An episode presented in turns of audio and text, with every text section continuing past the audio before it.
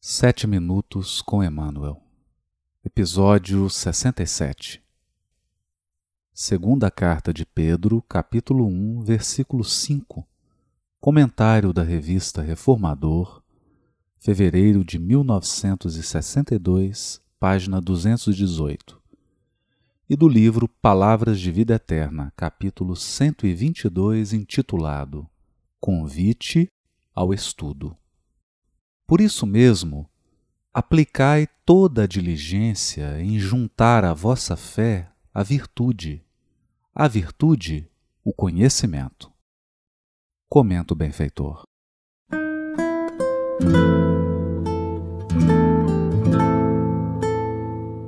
Milhões de criaturas possuíram a fé no passado, revelando extremada confiança em Deus. Mas, porque a bondade lhes desertasse dos corações, ergueram suplícios inomináveis para quantos não lhes comungassem o modo de sentir e de ser. Diziam-se devotados ao culto do Supremo Senhor.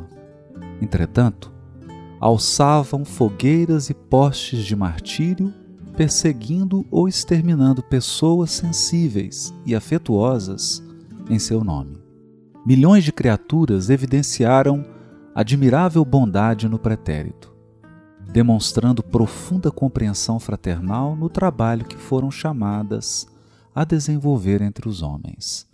No entanto, porque a educação lhes escasseasse no espírito, caíram em terríveis enganos, favorecendo a tirania e a escravidão sobre a terra. Denotavam obediência a Deus, no exercício da própria generosidade. Entretanto, compraziam-se na ignorância, estimulando delitos e abusos a pretexto de submissão à providência divina. Nesse sentido, porém, a palavra do apóstolo Pedro é de notável oportunidade em todos os tempos. Procuremos alicerçar a fé na bondade, para que a nossa fé não se converta em fanatismo, mas isso ainda não basta. É forçoso coroar a fé e a bondade com a luz do conhecimento edificante. Todos necessitamos esperar no infinito amor. Todavia, será justo aprender como. Todos devemos ser bons, contudo, é indispensável saber para quê.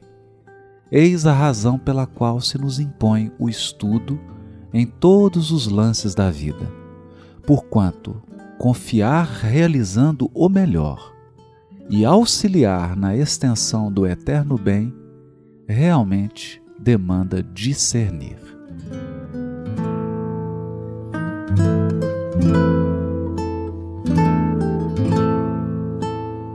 É preciso coroar a fé e a bondade com a luz do conhecimento edificante, sabendo como e para que devemos ser bons, de modo a esperar com proveito no infinito amor de Deus.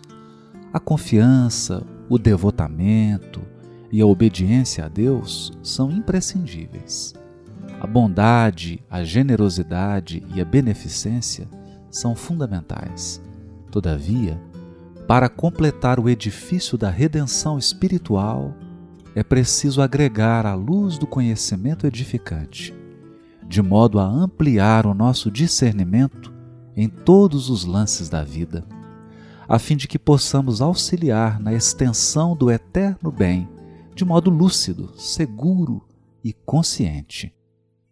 Contribuir para que a coletividade aprenda a pensar na extensão do bem é colaborar para que se efetive a sintonia da mente terrestre com a mente divina.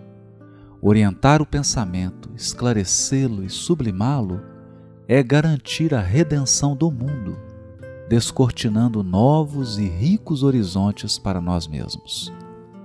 Descerra-se à nossa frente precioso programa nesse particular: alfabetização, leitura edificante, palestra educativa exemplo contagiante na prática da bondade simples, divulgação de páginas consoladoras e instrutivas, exercício da meditação, despertamento dos valores íntimos e pessoais.